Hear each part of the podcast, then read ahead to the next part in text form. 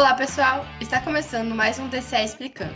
Este podcast faz parte do portal de formação política do DCE em parceria com o projeto Livre Consciência, que cede esse espaço para a gente, além de construir toda a parte técnica e de distribuição deste conteúdo. No episódio de hoje, vamos falar um pouco sobre o novo ensino médio e a capitalização da educação. Eu sou a Mariana, diretora de Ensino, Pesquisa e Extensão do DCE, o TFPR Ponta Grossa. Comigo hoje está a Evelyn, a vice-presidente do DCE. Olá, Evelyn. Você pode contar um pouquinho sobre você para o pessoal? Olá, pessoal. Espero que estejam todos bem. Eu queria agradecer, né, pelo convite, pela oportunidade de estar participando desse podcast, né, com livre consciência. Bom, como a Mariana comentou, né, é, eu sou atual vice-presidente do Diretório Central dos Estudantes, né, eu tenho dividido essa gestão com o Merinson. Eu sou graduando em Ciências Biológicas ali pela UTFPR Campus. E atualmente, né, é, eu já estou há cerca de dois anos ali no DCE, auxiliei em algumas atividades, né, como a criação do cursinho solidário, tenho participado também de alguns outros projetos de extensão e acredito que sobre mim seja isso. E Evelyn, queria começar perguntando qual que é o significado do termo capitalização da educação e como podemos observar a ocorrência dele na nossa sociedade. Bom, é, a capitalização da educação é um mecanismo que a gente consegue observar no nosso atual sistema econômico. Então, tudo que se ensina ou produz dentro do âmbito educacional é, existe de alguma forma para suprir as demandas do mercado capitalista.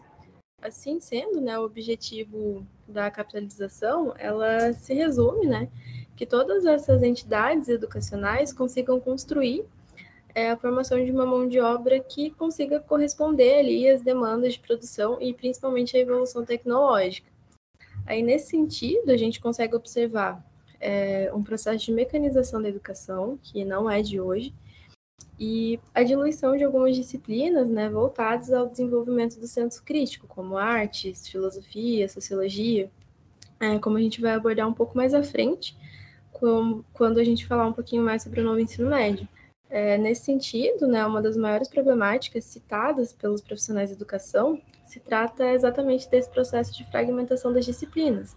Então, os estudantes acabam não conseguindo promover a associação entre o que se ensina com outras disciplinas e com a realidade cotidiana deles. Eles não conseguem se enxergar ali naquilo que é ensinado. Isso torna o ensino maçante, mecânico e desproporcional, e afastando desse propósito de gerar né, estudantes que consigam é, desenvolver esse senso de, de criticidade e principalmente né, é, gerando um processo bem forte de evasão escolar. E nesse sentido, o ensino técnico pode ser considerado como um exemplo de capitalização? Sim, é bastante interessante, né, que nos dias atuais o ensino técnico é muito citado como uma possível resolução dessa problemática.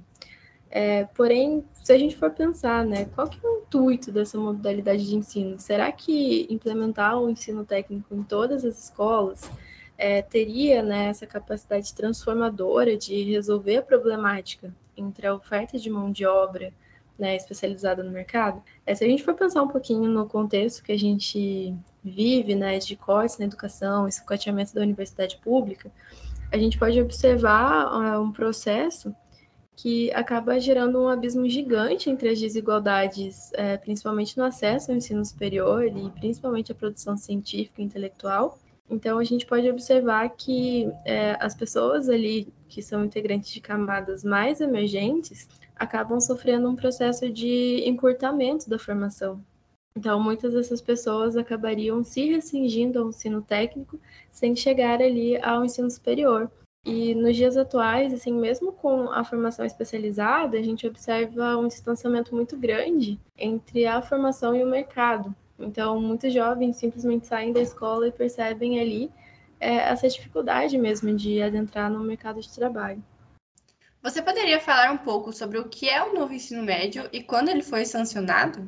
Bom, eu posso falar assim. É importante ressaltar, antes da gente falar do tema propriamente dito, que essa pauta sobre a reforma do ensino médio ela já vem sendo reforçada há muito tempo. E sim, ela é muito necessária, principalmente né, se for abordada de maneira eficaz. A gente vive né, um processo histórico onde os nossos modelos didáticos, né, eles são bastante arcaicos. Então, é, seria bastante interessante que a gente tivesse uma reforma que de fato fosse eficaz e capaz de desenvolver o senso crítico nos alunos, uma sensação de pertencimento, é, e principalmente que se tratasse de uma educação libertadora. Então, é, a gente teve né, esse processo do atual novo ensino médio ele começou ali também durante o governo Dilma, então foram redigidos ali dois documentos completos sobre essa possível reforma.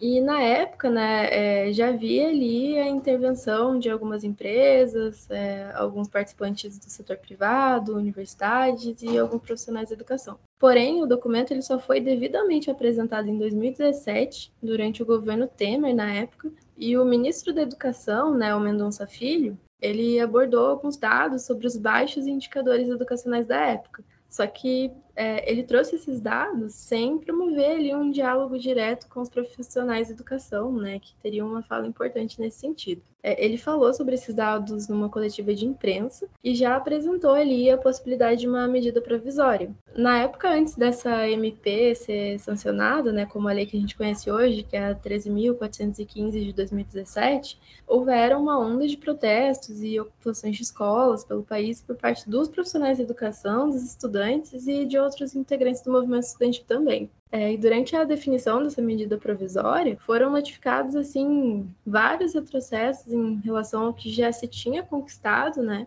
na BNCC. Eu vou falar um pouquinho dela mais para frente. Mas, por exemplo, a abordagem de assuntos sobre gênero, diversidade, é, sofreram um apagamento assim bastante expressivo é, dentro dessa nova reforma.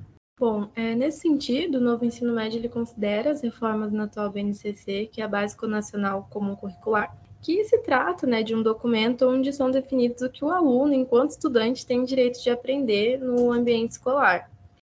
Bom, é, durante o governo Dilma, então, foram redigidos assim dois documentos completos sobre uma possível reforma do ensino médio. E na época ali já tinha né, uma influência grande do setor privado, de empresas e tudo mais que tinham interesse é, nessa nova reforma.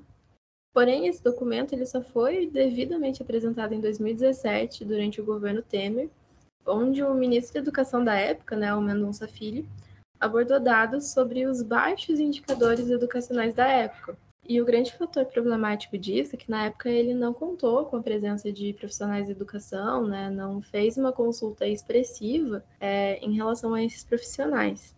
Então ele fez uma coletiva de imprensa né, sobre a possibilidade de uma nova MP, né, uma medida provisória, e na época, antes dela ser sancionada como a lei que a gente conhece hoje, né, que é a 3.415 de 2017, houveram uma onda de protestos e ocupações de escolas pelo país todo é, por parte de profissionais de educação, integrantes do movimento estudantil, inclusive os próprios estudantes né, de ensino fundamental, médio. É, e durante a definição dessa medida provisória, foram notificados assim vários retrocessos em relação ao que se tinha conquistado né, anteriormente nas últimas é, BNCCs, como abordagens de assuntos sobre gênero e diversidade. Então, é, assim sendo, né, o novo ensino médio ele considera algumas reformas na atual BNCC, que é a Base Nacional Comum Curricular, é, que se trata de um documento onde são definidos ali tudo que o aluno, enquanto estudante, né, tem direito de aprender no ambiente escolar.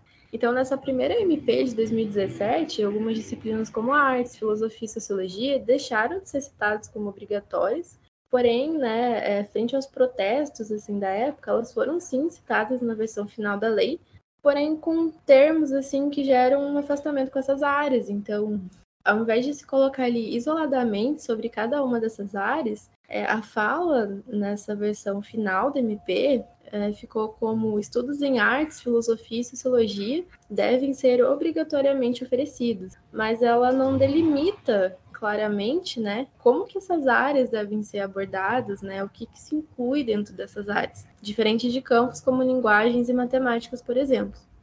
E Evelyn, você poderia comentar um pouco sobre quais alterações o novo ensino médio propõe? Bom, é, uma das alterações mais expressivas né, se trata da carga horária. Então, antes a gente tinha cerca de 800 horas anuais. Então, ao final do ensino médio, se totalizavam ali cerca de 2.400 horas. Agora, a gente teve uma alteração é, de 1.000 horas anuais, totalizando cerca de 3.000 horas ao final do terceiro ano. E o grande questionamento, né, é se essas horas elas serão todas contempladas né, através das disciplinas regulares. É, essas horas elas seriam ministradas ou pelos próprios professores, né, caso não tenham alguma formação específica em alguma outra área, ou por profissionais de notório saber. É, eu vou comentar um pouquinho sobre os trechos da legislação que falam sobre essa parte. Então, no artigo 36, ele diz assim: o currículo do ensino médio será composto pela Base Nacional Comum Curricular e por itinerários formativos, que deverão ser organizados por meio da oferta de diferentes arranjos curriculares, conforme a relevância para o contexto local e a possibilidade dos sistemas de ensino e saber,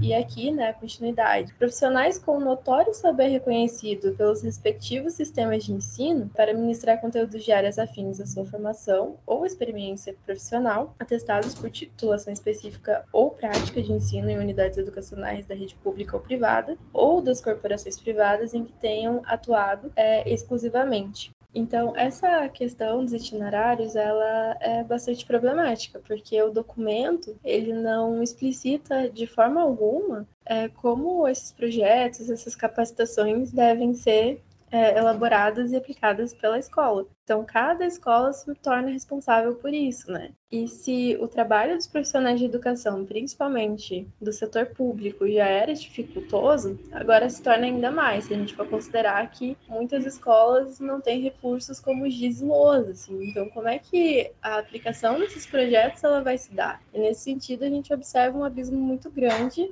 entre as escolas públicas e as escolas privadas. É, é, muito interessante também que esses profissionais de notório saber, eles não são profissionais de educação, então muitas vezes são ali é, engenheiros, pessoas de que vêm do setor privado, né? E nesse sentido de capacitação, a gente observa o interesse do setor privado na aplicação desses projetos. Então, é, a gente observa que a aplicação obrigatória desses itinerários, ela se mostra, assim, extremamente dificultosa. E para finalizar, Evelyn, quais seriam suas conclusões finais sobre esse tema?